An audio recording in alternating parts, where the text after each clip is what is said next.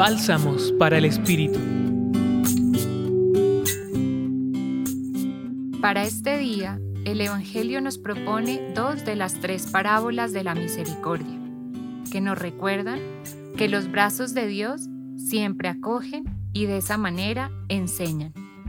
Nos hacemos humanos caminando juntos, relacionándonos, siendo, siguiendo el camino de Jesús. Y si nos dejamos inspirar por Él, entonces estamos llamados a acoger a los últimos, a servir al que más lo necesita, a acompañar la vida de otros al ritmo que caminan y a buscar lo perdido. Dios lleva y guarda en su corazón a la humanidad, sin exclusión alguna, y su misericordia está dirigida a todas sus criaturas, incluso a aquellos que por sus decisiones se alejan.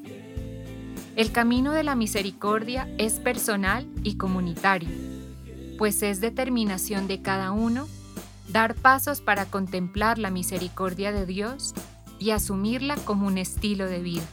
Esto es, estar dispuestos a acoger, a perdonar, a fortalecer un corazón compasivo con otros, pero conscientes que estos gestos de misericordia son compartidos al experimentar la alegría de volver a encontrar lo que se había perdido. El pastor que vuelve trayendo la oveja perdida sobre sus hombros llama a sus amigos y vecinos.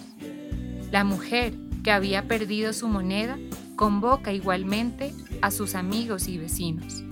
Tengamos presente que la misericordia que practicamos con nuestro prójimo es la vía más adecuada para que descubran la misericordia de Dios Compartamos entonces la alegría por la conversión cada vez que cualquier hermano o hermana reencauce en el rumbo de sus vidas a lo que plenamente les da sentido. Acompañó su reflexión Marcela Caicedo Vela desde el Centro Pastoral San Francisco Javier de la Pontificia Universidad Javeriana. Escucha los bálsamos cada día entrando a la página web del Centro Pastoral y a javerianaestereo.com.